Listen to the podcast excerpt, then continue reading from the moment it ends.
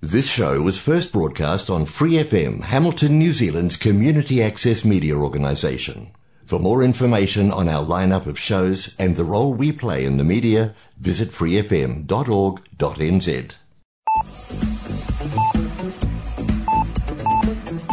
Hola amigos, aquí inicia el programa Arritmia presentado por Angie Rodríguez, coach ontológico profesional, transmitido por Free FM 89.0 los sábados a las 7 de la noche desde Hamilton, Nueva Zelanda. Los invitamos a escuchar y a compartir el programa dando clic en el link publicado en la página de Facebook Arritmia NZ y también nos pueden encontrar en Twitter y en YouTube.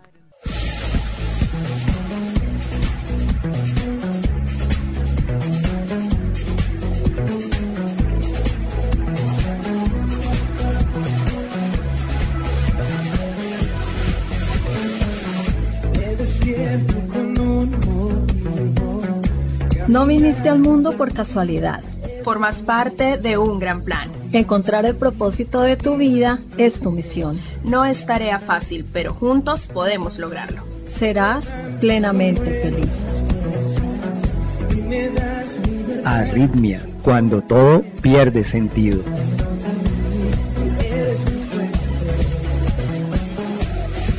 Arritmia transmitiendo desde PFM 89.0 Real Community Radio, Hamilton, Nueva Zelanda.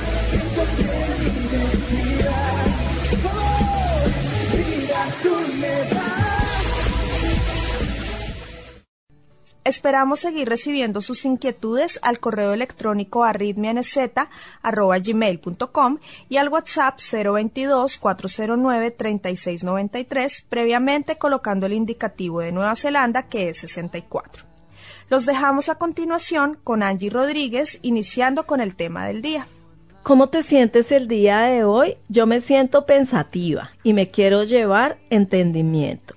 El tema de hoy es el secreto de Jesús. Veremos Juan capítulo 5 versículos del 18 al 30. Pedimos la bendición de Dios para meditar en esta palabra. Respondió entonces Jesús y les dijo, De cierto, de cierto os digo, no puede el Hijo hacer nada por sí mismo. Juan 5:19. Dice la palabra, por esto los judíos aún más procuraban matarle. Para los judíos quedó claro que Jesús estaba poniendo su actividad al sanar al paralítico al mismo nivel con la actividad de Dios. A ellos les resultaba intolerable que igualara sus obras a las de Dios y que afirmara que Él estaba unido con el Padre en una misma empresa. Desde el punto de vista de los judíos, un mero hombre se estaba haciendo Dios a sí mismo esto les parecía una arrogancia y presunción inadmisible para un simple hombre, pero además desde un punto de vista lógico esto era completamente imposible. No puede haber dos seres supremos y omnipotentes al mismo tiempo. Ahora bien, el Señor Jesucristo no pretendía ser otro Dios diferente, actuando de manera independiente y poseyendo iguales derechos y poder. La relación que hay entre el Padre y el Hijo es de amor y de confianza mutuas. Están unidos en un mismo propósito y obra. La única forma de entender lo que estamos estudiando es admitir que hay un solo Dios en varias personas que son iguales y mutuamente dependientes entre sí. Vemos que el Señor comienza afirmando que todo lo que el Padre hace también lo hace el Hijo igualmente. Juan 5:19. Esto equivale a decir que el Hijo es omnipotente como el Padre, porque de otro modo no podría hacer todo lo que el Padre hace. Sin embargo, allí mismo aclara que no puede el Hijo hacer nada por sí mismo, sino lo que ve hacer al Padre. Con esto nos muestra que su poder no está en competencia con el del Padre, sino que sus obras son hechas en humildad y dependencia del Padre. El Hijo había entrado por medio de la encarnación y aceptó la misión de la redención del hombre. Se subordinó al plan eterno de Dios de modo que actuaba en todo momento siguiendo los deseos del Padre, que en este contexto es la expresión de la voluntad del Trino Dios. De este modo, el Señor Jesucristo vivió como un hombre en dependencia y fe de su Padre. El Padre ama al Hijo y le muestra todas las cosas que Él hace. Para poder hacer tales afirmaciones, el Hijo ha de tener continuo acceso al Padre y un completo conocimiento de lo que está sucediendo en el cielo. Y por supuesto, alguien que tiene este grado de conocimiento de Dios necesariamente tiene que ser Dios. Mateo 11:27 dice, Todas las cosas me fueron entregadas por mi Padre, y nadie conoce al Hijo sino el Padre, ni al Padre conoce alguno sino el Hijo, y aquel a quien el Hijo lo quiera revelar. Las obras que el Hijo hace son las mismas que el Padre hace, y añade, y mayores obras que éstas le mostrará, de modo que vosotros os maravilléis. ¿A qué obra se refería? Tiene que ver con levantar a los muertos y la ejecución del juicio. Como el Padre levanta a los muertos y les da vida, así también el Hijo a los que quiere da vida. A lo largo de toda la escritura, la facultad de dar vida es una prerrogativa divina y al hacer esta afirmación, Jesús nuevamente se está colocando al mismo nivel que Dios. Es cierto que hubo profetas como Elías y Eliseo que resucitaron muertos, pero lo que el Señor está declarando aquí es su poder vivificador a un nivel mucho más elevado. Aquellos profetas eran mediadores, mientras que el Señor alude a su propia autoridad para dar vida a los que quiere. Por otro lado, su capacidad para dar vida iba más allá del orden natural, abarcando también la vida espiritual. De hecho, esta era una de las obras maravillosas que había venido a hacer. Apocalipsis 1, 17, 18 dice, Yo soy el primero y el último, y el que vivo, y estuve muerto, mas he aquí que vivo por los siglos de los siglos. Amén. Y tengo las llaves de la muerte y del Hades. El Padre a nadie juzga, sino que todo el juicio dio al Hijo. Nos encontramos con otra de las funciones propias de Dios, la de juez supremo. Jeremías 25:31 dice, Jehová tiene juicio contra las naciones. Él es juez de toda carne. El Padre ha honrado al Hijo encomendándole la facultad de juzgar al mundo.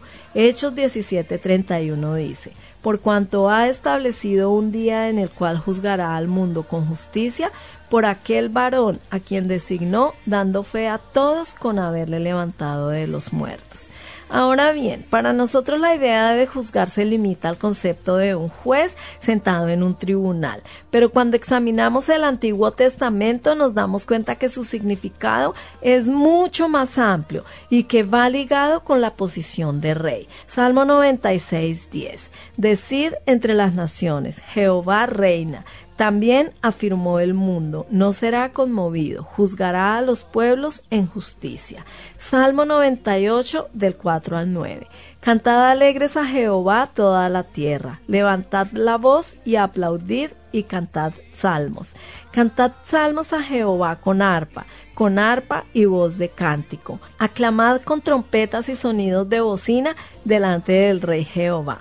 Brame el mar y su plenitud, el mundo y los que en él habitan. Los ríos batan las manos, los montes todos hagan regocijo delante de Jehová, porque vino a juzgar la tierra, juzgará al mundo con justicia y a los pueblos con rectitud. Por tanto, el Hijo no solo es el juez de toda la tierra, sino también su Rey Supremo. El Padre le ha dado ese honor, para que todos honren al Hijo como honran al Padre. Aquí se nos explica la razón por la que el Padre ha entregado todo el juicio a las manos del Hijo. Y se añade algo muy importante que los judíos que le escuchaban en aquel momento no querían aceptar. El que no honra al Hijo no honra al Padre que le envió. Ellos pretendían honrar a Dios al mismo tiempo que rechazaban y querían dar muerte a su Hijo, y eso es imposible. Ahora bien, observemos que la forma en la que debemos honrar al Hijo es la misma en la que honramos al Padre. Apocalipsis 5 del 11 al 14 dice, Y miré y oí la voz de muchos ángeles alrededor del trono, y de los seres vivientes, y de los ancianos, y su número era millones de millones que decían a gran voz, El Cordero que fue inmolado es digno de tomar el poder, las riquezas, la sabiduría, la fortaleza, la honra, la gloria y la alabanza, y a todo lo creado que está en el cielo y sobre la tierra y debajo de la tierra y en el mar, y a todas las cosas que en ellos hay, oí decir, al que está sentado en el trono y al Cordero sea la alabanza, la honra, la gloria y el poder por los siglos de los siglos. Los cuatro seres vivientes decían Amén, y los veinticuatro ancianos se postraron sobre sus rostros y adoraron al que vive por los siglos de los siglos. De cierto, de cierto os digo, el que oye mi palabra y cree al que me envió, tiene vida eterna. Sobre la base de la dignidad y autoridad que el Hijo tiene, su palabra debe ser oída y aceptada como divina. Él es aquel profeta que Dios había anunciado por medio de Moisés y al que se debía oír para vivir. Deuteronomio 18 del 18 al 19 dice, Profeta les levantaré de en medio de sus hermanos como tú, y pondré mis palabras en su boca, y él les hablará todo lo que yo le mandare. Mas a cualquier que no oyere mis palabras, que él hablare en mi nombre, yo le pediré cuenta. Oír la palabra de Jesús significa no solo escucharla, sino también recibirla como palabra de Dios, creerla y obedecerla. Solo esa forma de oír es la que trae salvación eterna al hombre. Por supuesto, además de oír al Hijo, hay que creer también en el que le envió y cree al que me envió y no vendrá a condenación, mas ha pasado de muerte a vida. La vida eterna que Cristo ofrece a los que creen en Él comienza ahora en el momento presente. Y ahora añade que este estado es permanente e irreversible. Esto solo es posible porque al creer en Cristo todos nuestros pecados son borrados por su sangre, de tal manera que somos presentados delante de Dios sin ninguna culpa. Con esto el Señor estaba enseñando que la salvación no se puede perder y que el creyente auténtico no tendrá que pasar por el juicio de Dios reservado para los incrédulos, aunque esto no impedirá que tenga que dar cuenta de sus obras ante el tribunal de Cristo, segunda de Corintios 5:10. Pero esto último no será para decidir si realmente va a ser salvo o no, sino con el propósito de recibir galardones o recompensas si sus obras así lo merecieran.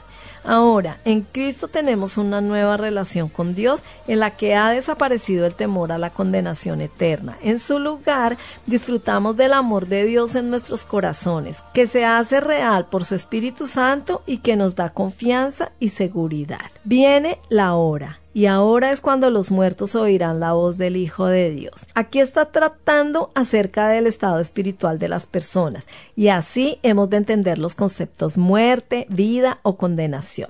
Entonces, ¿quiénes son los muertos a los que se refiere aquí? Son aquellos que están espiritualmente muertos en sus delitos y pecados. Efesios 2.1. Los que están separados de Dios, como el Hijo pródigo lo estuvo de su Padre y estaba muerto y perdido. Lucas 15:24. Más adelante el Señor va a decir también que los que están en los sepulcros oirán su voz y saldrán a resurrección. Juan 5:28, en referencia a la resurrección física. Sin embargo, en esta primera declaración se está refiriendo al estado de muerte espiritual de la persona antes de su muerte física. Al igual que llegará un día cuando los que han muerto físicamente oirán la voz del Hijo y resucitarán para vida o para condenación, de la misma manera también en este tiempo presente las personas que están muertas en sus delitos y pecados pueden escuchar la voz de Dios y reaccionar aceptándola o rechazándola. De hecho, esta primera resurrección en el orden espiritual que tiene lugar en el tiempo presente, cuando aún estamos vivos físicamente, será determinante para decidir nuestro destino eterno cuando resucitemos físicamente.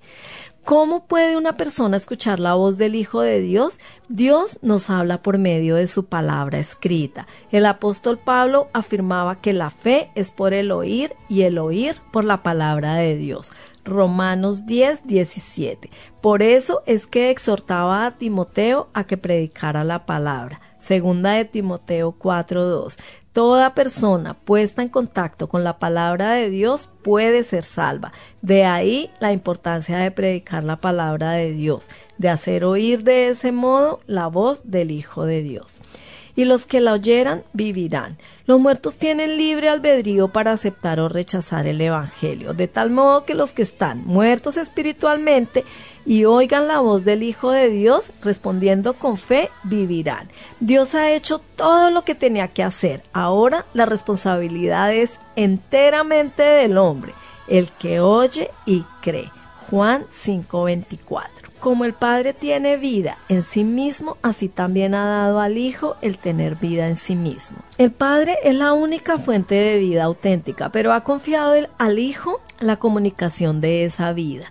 El Hijo es eterno al igual que el Padre y no ha tenido un comienzo como todas sus criaturas. Lo que quiere decir es que en sus consejos eternos respecto a la redención del hombre ha dispuesto que sea su Hijo amado quien da la vida a la humanidad perdida. En Cristo la vida de Dios ha sido manifestada a los hombres. Primera de Juan 1.2 dice, porque la vida fue manifestada y la hemos visto y testificamos y os anunciamos la vida eterna, la cual estaba con el Padre y se nos manifestó. Y también le dio autoridad de hacer juicio por cuanto es el Hijo del Hombre.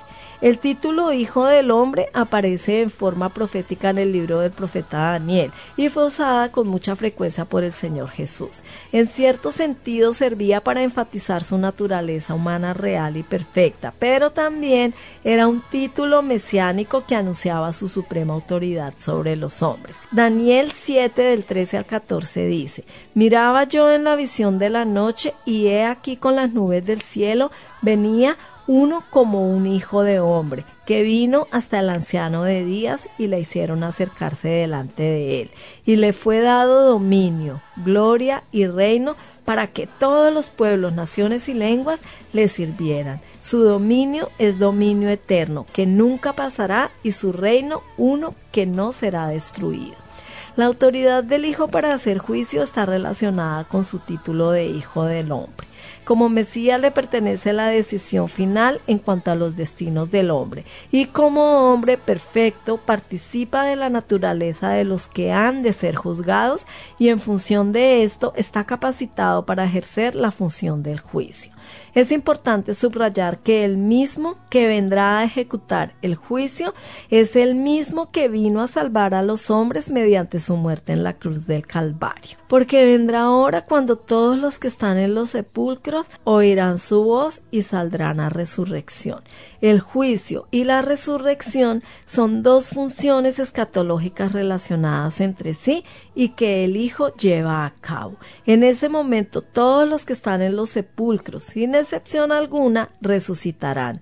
Ninguno podrá desobedecer a esa cita. Cuando Cristo los llame a su tribunal, todos los hombres se tendrán que presentar a rendir cuentas de sus decisiones mientras estaban en el cuerpo, porque la muerte no es el fin de la vida del hombre, ni tampoco desaparece con ella toda la responsabilidad por lo que antes hayamos hecho. Los que se imaginan que este mundo es todo lo que existe y que con la vida presente se termina todo, se equivocan. Habrá una resurrección y vida eterna saldrán a resurrección de vida o a resurrección de condenación. Él afirmó que tanto los creyentes como los incrédulos resucitarán.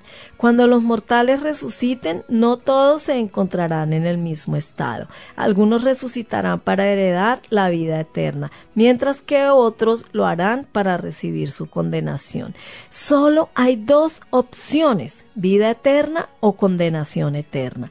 Ahora bien, en función de qué se decide nuestro destino eterno, el Señor Jesucristo dijo lo siguiente, los que hicieron lo bueno saldrán a resurrección de vida, mas los que hicieron lo malo a resurrección de condenación. A primera vista podríamos pensar que lo que está enseñando es que la salvación se alcanza haciendo buenas obras, pero esto no es lo que ha dicho hace un momento. Recordemos que él había dicho que las condiciones para tener la vida eterna son oír su palabra y creer en el que le envió. Juan 5:24. Además, el hombre está muerto en sus delitos y pecados, sin que pueda hacer ninguna obra para salvarse a sí mismo. Entonces, tal vez debemos preguntarnos a qué obras se refería el Señor, y la respuesta nos la proporciona él mismo. Cuando los judíos le preguntaron, ¿Qué debemos hacer para poner en práctica las obras de Dios? Él contestó, esta es la obra de Dios, que creáis en Él que Él ha enviado. Juan 6, 28 al 29. Y de la misma manera también explicó cuáles son las obras que traen la condenación. Y esta es la condenación, que la luz vino al mundo y los hombres amaron más las tinieblas que la luz, porque sus obras eran malas. Juan 3:19. Deducimos que los hombres serán juzgados según la actitud que adopten hacia él. Ahora bien, también hay que aclarar que aunque las buenas obras no son la causa de la salvación, sin embargo, sí que deben ser su efecto. La auténtica fe en Cristo debe producir obras dignas de Él.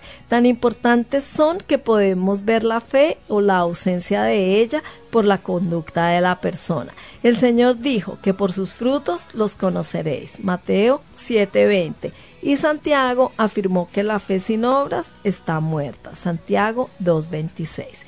En síntesis, esta es posiblemente la afirmación más radical en toda la palabra de Dios, que indica que el primer paso requiere ser un canal del poder de Dios, reconociendo que cualquier esfuerzo realizado por usar el poder de Dios para nuestro propio beneficio acabará por dejar nada que no sea un sentimiento de vacío sin que jamás logre nada. No puede el Hijo hacer nada por sí mismo. Jesús no quiere decir que sea imposible para Él hacer algo aparte del Padre, como tampoco es imposible para nosotros hacer algo sin contar con Dios podemos y de hecho lo hacemos. Jesús también podría haberlo hecho. Es más, en este relato él dice que el Padre le ha dado potestad para actuar por sí mismo. Jesús pudo haber creado todo un universo sobre el cual él sería Dios, puesto que tenía el poder para hacerlo. Pero la cuestión es la siguiente. Él decidió no ejercitar jamás este poder para su propio beneficio. Dios concede su poder a aquellos que no lo van a usar para su propio beneficio. Esto es uno de los más profundos secretos de las escrituras. No tengo nada en mí mismo que me permita hacer esto, pero Dios puede y quiere que se haga. Las palabras carecen de significado por sí mismas, pero si concuerdan con la manera de obrar de Dios, tendrán un impacto y un poder.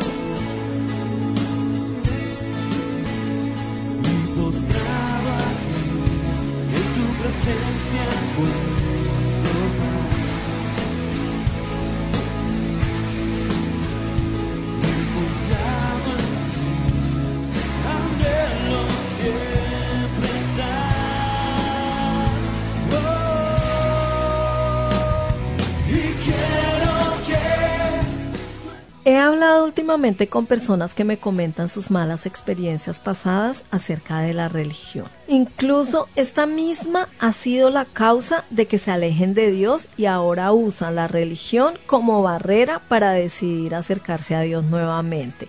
Piensan que su relación con Dios está bien como está y prefieren dejarla quietica y mantenerse alejados de una iglesia, de la comunión con otros creyentes y llevar una vida a su manera sin la guía de Dios. Hablo acerca de este tema porque precisamente a mí me pasó lo mismo. Desde niña conocí historias desagradables de personas que servían a Dios y que al ser figuras de autoridad y fallar me hicieron perder la fe en todo. Yo pensaba que mi relación estaba bien, amar a Dios y amar a los demás. Qué fácil y sencillo resultaba aquello, incluso más fácil de lo que resulta ahora que le he entregado mi vida a Cristo. Me explico. Antes yo pensaba que amaba a Dios. Claro está, luego de superado el dilema de si creer o no creer en su existencia y que por descartes preferí creer a no creer. Luego pensé que tener una relación armónica con las personas era amarlas. Qué lejos de la realidad me di cuenta que estaba cuando luego de entregar realmente mi vida a Cristo, Él empezó a mostrarme que mi primer amor era cualquier cosa menos él. Mi hija, el trabajo, mis sueños y que en mi escala de prioridades él ocupaba el último lugar y eso como por no dejarlo fuera de ella. Cuando empecé a leer la Biblia en orden y leía que los israelitas se iban tras otros dioses o cuando pidieron tener un rey porque Dios no les era suficiente, yo decía, ay, muchos mugres, ¿cómo podían irse tras otros dioses o cómo no podía Dios ser suficiente? Con paciencia y amor Dios me reveló las no pocas veces que yo hice lo mismo. Iba tras otros dioses, buscando seguridad, y él no me era suficiente. Dícese de otros dioses, estabilidad laboral, dinero, amor, sexo, trago, el color del día. Recuerdo que me dolió y lloré tanto, tanto. Ahí comprendí que no lo había amado realmente que amar no es solo una palabra de cuatro letras. Amarlo es más que eso, es buscarle, conocerle, escucharle, obedecerle, servirle. ¿Y qué con respecto a amar a los demás? Esta historia continuará. Queridos amigos, les recuerdo que estamos compartiendo el Evangelio del apóstol Juan basados en la escuela bíblica y las devociones del pastor Rey Stidman. Oremos juntos. Señor, hay tanto que yo intento hacer por mí mismo. Enséñame a reconocer lo impotente que soy, a confiar en ti y ver en acción tu poder visible. Apliquemos a nuestra vida. La unidad perfecta de Jesús con el Padre se muestra en su obediencia perfecta y su sumisión a su iniciativa. Nos sentimos nosotros animados por su amor a vivir en completa dependencia de su poder en y por medio de nosotros.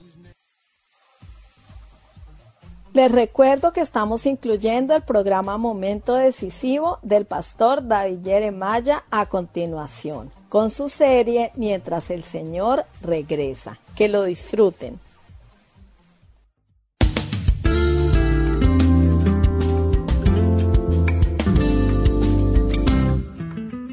Se ha dicho que no hay la palabra yo en la palabra equipo, lo que quiere decir que una persona sola a menudo no puede acabar con la tarea a mano.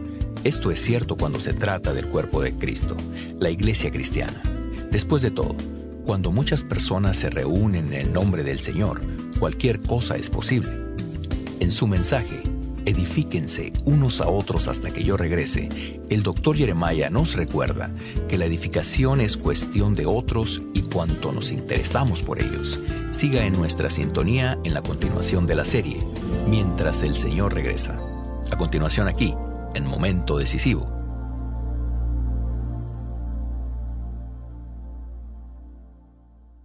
Con ustedes, el doctor David Jeremiah en la voz de Miguel del Castillo, con unos pocos comentarios personales antes de continuar la serie, mientras el Señor regresa. Gracias por acompañarnos hoy al continuar nuestra consideración de lo que debemos estar haciendo, cuáles deben ser nuestras prioridades, cuál debe ser nuestra agenda, mientras esperamos el retorno de Cristo. Estos pensamientos empezaron en Mateo 24 y 25. Los ampliaremos en los mensajes que restan en esta serie de mensajes con otros pasajes bíblicos que captan toda la verdad de que tengamos conocimiento en el Nuevo Testamento, que nos hablan específicamente de lo que debemos estar haciendo mientras esperamos el retorno de Cristo. Hoy vamos a hablar de edificación. La palabra edificación significa precisamente eso, edificar, construir. Estamos edificándonos unos a otros. Examinaremos un relato del Evangelio de Juan, aprenderemos unos cuantos principios maravillosos que nos ayudarán en nuestro andar con el Señor. Bien, queremos penetrar en la palabra de Dios y ver lo que la Biblia nos enseña en cuanto a edificarnos unos a otros. Como saben, parece que muchos de nosotros sabemos mucho en cuanto a destrozarnos unos a otros. Pero veamos lo que podemos aprender hoy en cuanto a edificarnos unos a otros aquí. A continuación, en momento decisivo, al continuar la serie mientras el Señor regresa.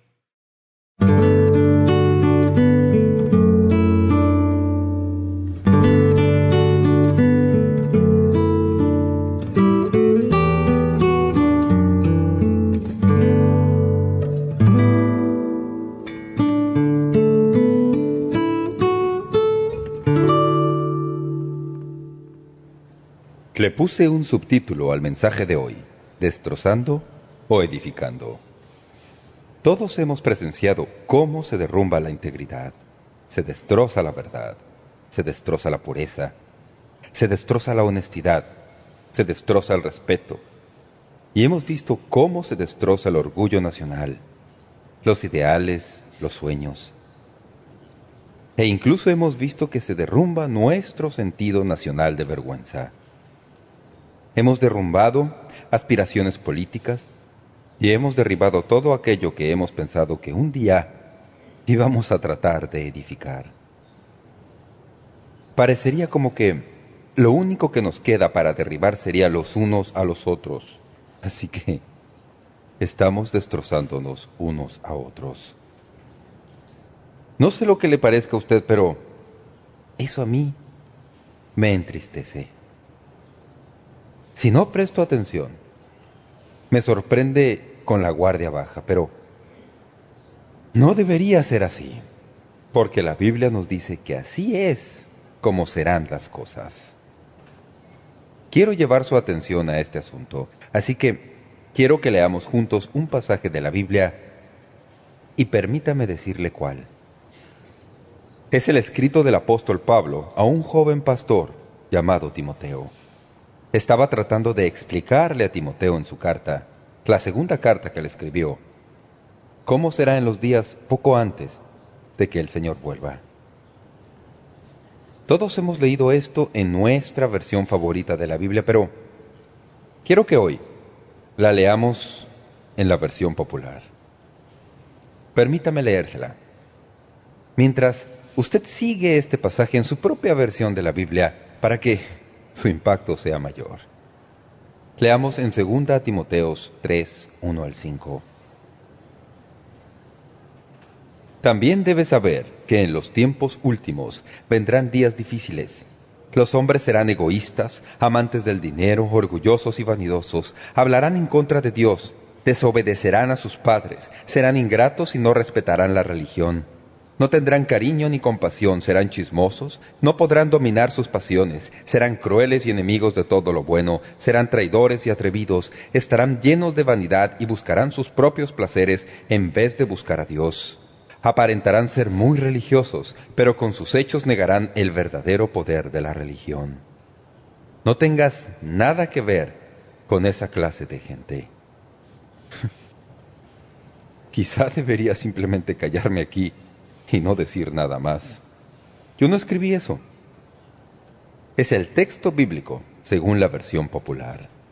Ahora bien, lo que más me preocupa a estas alturas y lo que está sucediendo es que todo eso se derrama en la vida de todos nosotros mediante los medios de comunicación presentes a toda hora y en todo lugar se ha abierto paso a todas nuestras ciudades y a todas nuestras culturas, e incluso en nuestras iglesias.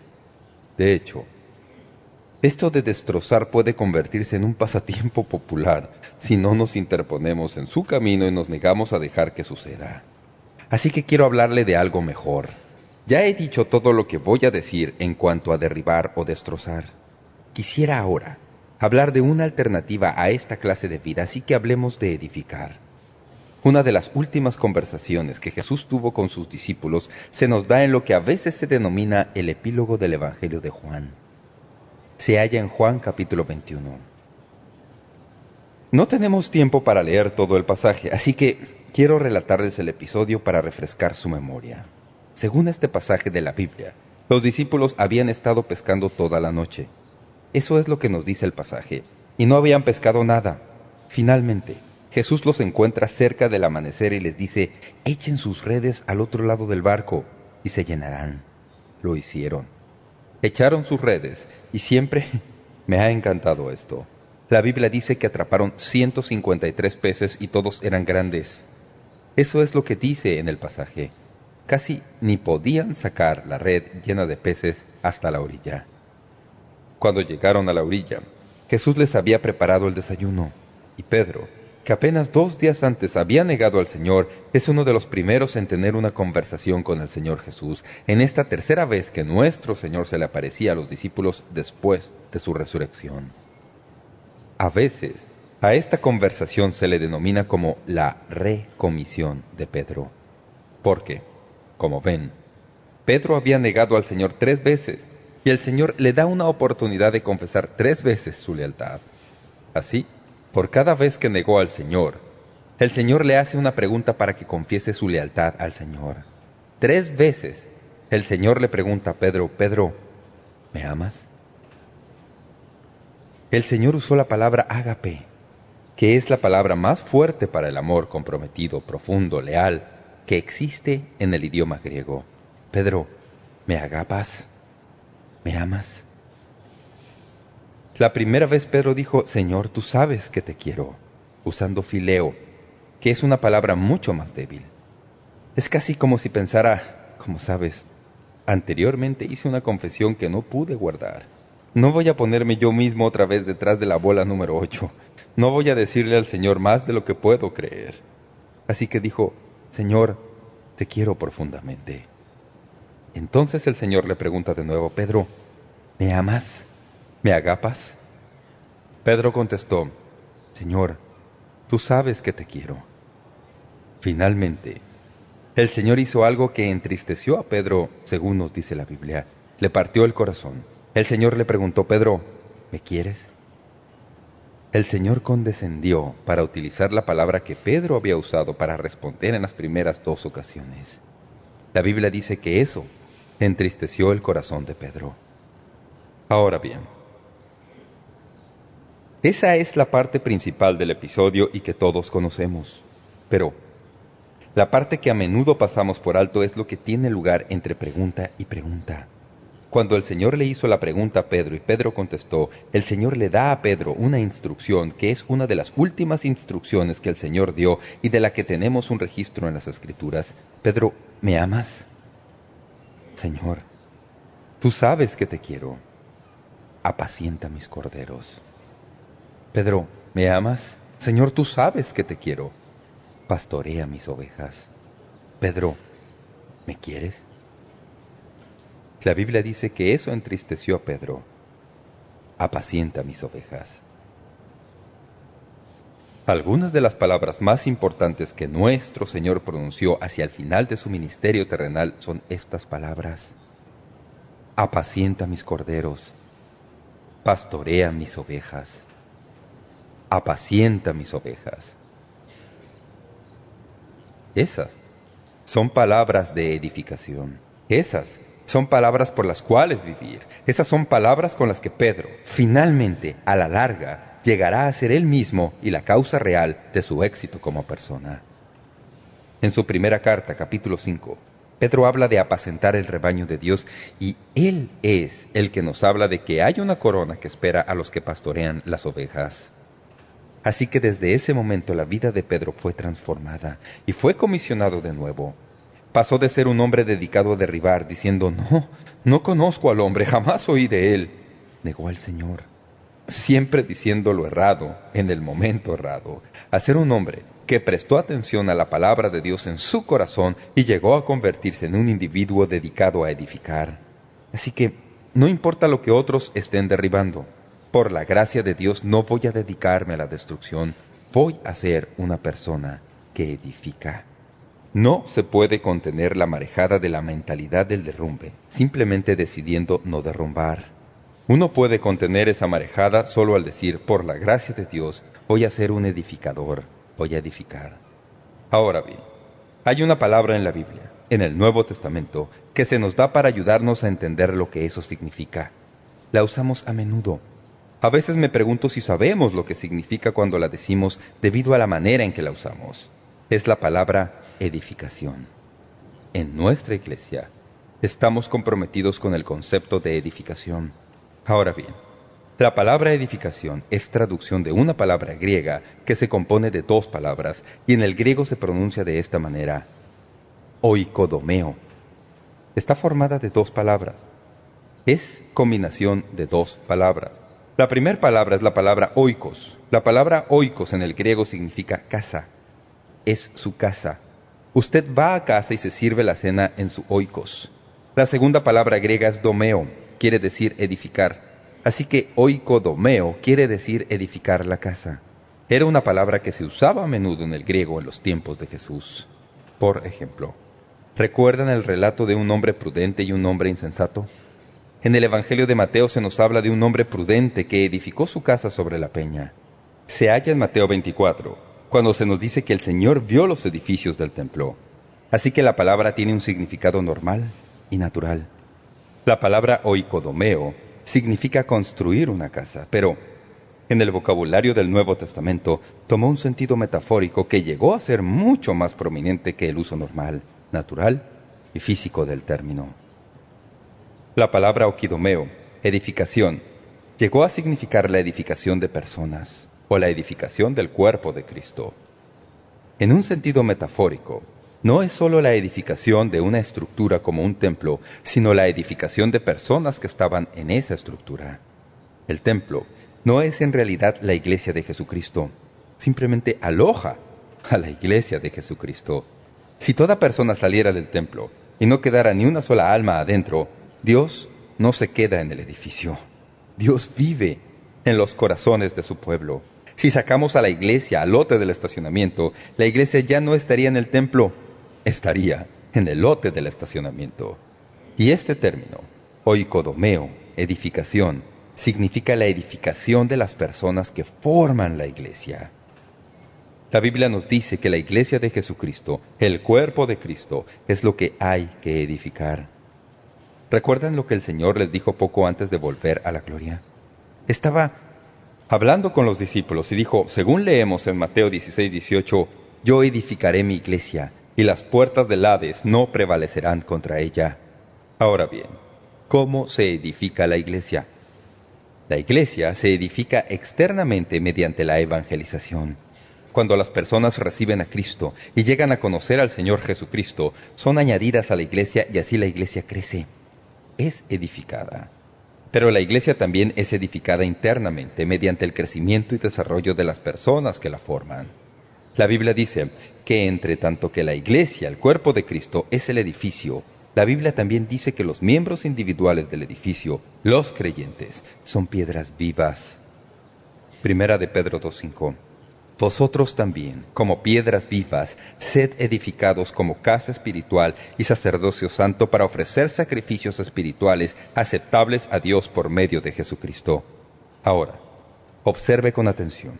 Tal como un edificio físico se construye piedra sobre piedra o ladrillo sobre ladrillo, así también la Biblia dice que la iglesia de Jesucristo, el cuerpo real de Cristo, que es el edificio del que está hablando aquí, se edifica una persona a la vez. Cada uno de nosotros, los creyentes, somos parte de ese edificio. Yo soy parte de ese edificio y usted, que ya es creyente, es parte de ese edificio. Toda persona que es creyente es parte de ese edificio. En 1 Corintios 3.9 se nos dice que somos colaboradores de Cristo, que somos labranza de Dios y que somos edificio de Dios. Somos parte del edificio. Así que, ¿qué significa ser alguien que edifica? Significa mirar alrededor y ver al cuerpo de Cristo y darnos cuenta de que cada uno de nosotros tiene oportunidad de tener un ministerio para otra persona, para edificarla y fortalecerla y ayudarle a crecer y ayudarle a que se nutra en la fe en el cuerpo de Cristo hasta que todos crezcamos, de acuerdo a Efesios, a semejanza de Cristo. Ahora, ¿cuántos saben que la iglesia no siempre es el lugar en donde las personas reciben edificación? Tenemos en nuestra iglesia personas que han venido de otras congregaciones que vienen a hablar conmigo y me dicen, ¿sabe, Pastor Jeremiah? No me pida que haga nada. No me pida que diga nada. No quiero estar en ningún comité. Simplemente quiero venir y sentarme en la banca y todo lo que quiero hacer es recuperarme. Quiero sanarme. Entonces, me cuentan de alguna terrible experiencia que tuvieron en alguna otra iglesia en donde no fueron edificados más bien fueron aporreados. Están con el ánimo por los suelos, están dolidos. ¿Saben? Cuando el Espíritu Santo no vive en el corazón de la persona, y en los corazones de los dirigentes, y en los corazones de la congregación, la iglesia puede ser el lugar más cruel al cual asistir. Numerosos libros se han escrito en los últimos cinco años acerca de la toxicidad de las iglesias locales, en donde las personas no tienen una mentalidad llena del Espíritu Santo. Así que no de simplemente por sentado, pues bien, yo asisto a una iglesia, estoy yendo al gimnasio de Dios y voy a ser edificado. Pero ya ven lo que le sucedió a aquella persona que habló conmigo. Fue al gimnasio de Dios y ahora no quiere tener nada que ver con él. Estaban tan engreídos consigo mismos que no pudieron ver la necesidad que aquella persona tenía en su vida. Dios nos ha llamado a edificarnos unos a otros. Amigos y amigas, esto no es opcional. Si no edificamos, a la larga nos volvemos parte del proceso de derrumbar. No hay terreno medio. Así que quiero hablarles en el tiempo que me resta acerca de cómo edificar. ¿Cómo lo hacemos? ¿Cómo podemos ser hombres y mujeres en el cuerpo de Cristo, en nuestros barrios, en nuestras comunidades, hombres y mujeres, comprometidos al concepto de edificar el cuerpo de Cristo? Aquí les presento unos cuantos principios muy importantes que quiero que los anoten. En primer lugar, la edificación no tiene que ver con usted mismo, tiene que ver con los santos. No tiene que ver con usted en forma egoísta. Hay un pasaje bíblico, hasta donde yo sepa, que habla de edificarse uno mismo. Lo veremos en unos momentos. Pero la mayoría de veces en que se usa la palabra oquidomeo, hablan de edificarnos unos a otros. Yo soy responsable de edificarlo a usted. Usted es responsable de edificarme a mí. Es un asunto mutuo. Lo hacemos juntos. Somos partes integrales del cuerpo y nos nutrimos unos a otros. Primera a los Corintios 10:23 dice esto, Todo me es lícito, pero no todo conviene. Todo me es lícito, pero no todo edifica. Ninguno busca su propio bien, sino el del otro. En otras palabras, cuando yo decido qué voy a hacer o cómo voy a hacerlo, uno de los ingredientes principales en el proceso de toma de decisiones debe ser no cómo esto me afecta a mí, sino cómo procuro el bienestar de mi hermano o hermana. Todas las cosas pueden ser lícitas para mí. Todas las cosas me pueden parecer bien. Cuando oigo a personas que andan de aquí para allá preguntando, ¿está bien hacer esto o lo otro? Concluyo que están tratando de acercarse a la línea tanto como puedan antes de pasar al pecado. Eso me dice que no están buscando lo correcto. La manera de mirar al asunto no es lo que es mejor para mí, sino cómo puedo edificar a mi hermano, a mi hermana, en el cuerpo de Cristo, y debo buscar el mejor interés de ellos. Escuchen las palabras de Pablo mientras él trata de enfocar el debate respecto a ciertas expresiones carismáticas en 1 a los Corintios 14:4. Escuche con atención. El que habla en lengua extraña, a sí mismo se edifica, pero el que profetiza, edifica a la iglesia. ¿Qué es lo que está diciendo? Se supone que debemos cuidarnos los unos a los otros. Primera a los tesalonicenses 5.11 dice, por lo cual animaos unos a otros y edificaos unos a otros, así como lo hacéis. Y Efesios 4:29 Incluso llega a tocar las palabras que hablamos. Escuchen con atención. Ninguna palabra corrompida salga de vuestra boca, sino la que sea buena para la necesaria edificación a fin de dar gracia a los oyentes. ¿Cuántos saben que las palabras son poderosas? En este sentido, quiero decirles algo. Una de las cosas que le he pedido a Dios que me ayude a eliminar de mi vida, y no tengo muchas de ellas, pero viene de haberme criado en una familia en donde unos a otros continuamente estábamos jugando bromas. En son de broma, decíamos que era desbaratarnos el uno al otro y cosas así. He llegado a esta conclusión, que en el cuerpo de Cristo, el sarcasmo en realidad no tiene absolutamente ningún propósito. ¿Sabían ustedes que incluso están tratando de evitar el uso de hostigamiento en los deportes? La llaman burla de hostigamiento. ¿Saben lo que eso quiere decir? Por ejemplo, fui una vez a ver un partido y un jugador recibió la pelota y se encontró con que no había ningún jugador del equipo puesto entre él y la meta. Todo lo que tenía que hacer era correr con la pelota y anotar. Pero en lugar de hacer eso, cuando le faltaban apenas unos cuantos metros, decidió hacer gran alaraca de su hazaña burlarse del otro equipo, y los árbitros le anotaron falta por burla de hostigamiento.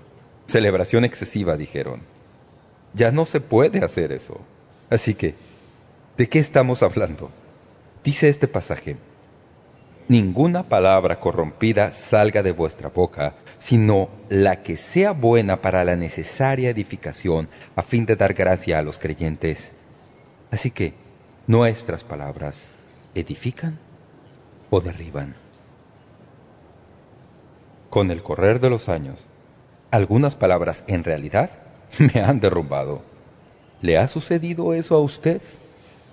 Dios nos ha llamado a edificar con un ministerio llamado edificación.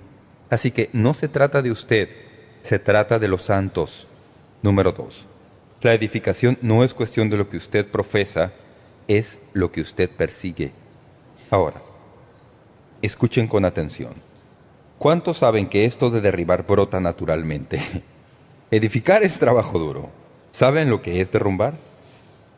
Es la inclinación normal, natural, de la naturaleza diabólica con la que todos nacemos. Todos la tenemos. No se requiere ningún esfuerzo para destrozar. Uno lo hace de manera natural, normal. Pero escuchen, la edificación no nos vendrá porque sí. Tenemos que buscarla. No es incidental, es intencional. Usted no edifica a alguien simplemente de manera incidental. Usted edifica a alguien de manera intencional. Tiene que esforzarse por hacerlo. Esto es lo que dice la Biblia. Noten Romanos 14, 19. Así que, sigamos lo que contribuye a la paz y a la mutua edificación.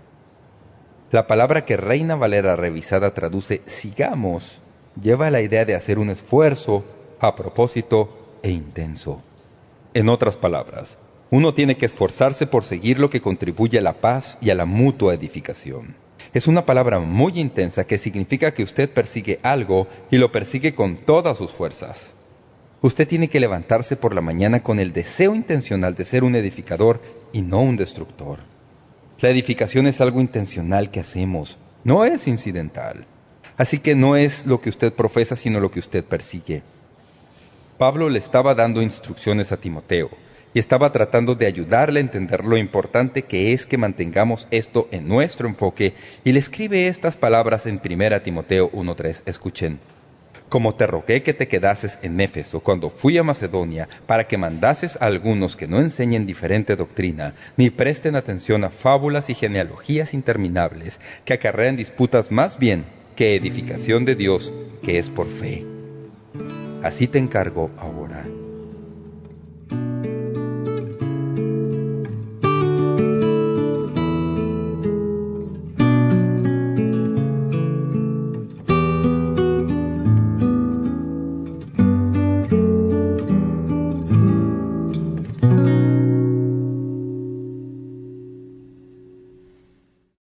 Eso es absolutamente verdad.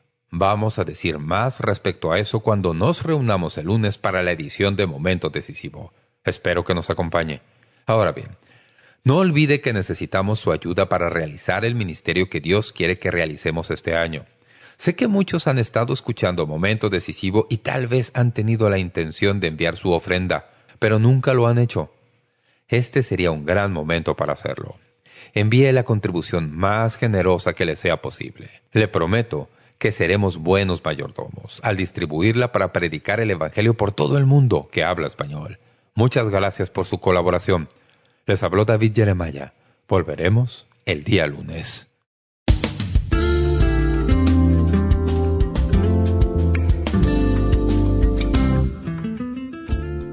Gracias por sintonizar Momento Decisivo. Esperamos que usted pueda tomar un momento para escribirnos una carta en respaldo del Ministerio. Le agradecemos su correspondencia. Y cuando nos escriba o nos envíe un correo electrónico, sírvase a anotar claramente su nombre y dirección completa y el nombre de la emisora en que escucha este programa. El mensaje que usted escuchó hoy es una porción del mensaje completo disponible en disco compacto titulado Edifíquense unos a otros hasta que yo regrese. Si desea solicitar una copia de este mensaje, puede hacerlo visitando nuestro sitio web www.momentodecisivo.org o escríbanos a la dirección que le damos enseguida. Este mensaje corresponde a la serie completa de enseñanzas titulada Mientras el Señor regresa, en 10 discos compactos. Para más información sobre cómo conseguir estos mensajes que ofrecemos, puede visitar nuestro sitio web www.momentodecisivo.org o escríbanos a Momento Decisivo, P.O. Box 3804, San Diego, California 92163, Estados Unidos de América. Sintonícenos nuevamente el próximo lunes para estudiar juntos la palabra de Dios aquí en Momento Decisivo con el doctor David Jeremiah. También puede escuchar Momento Decisivo cuando guste en nuestra página web ubicada en momentodecisivo.org.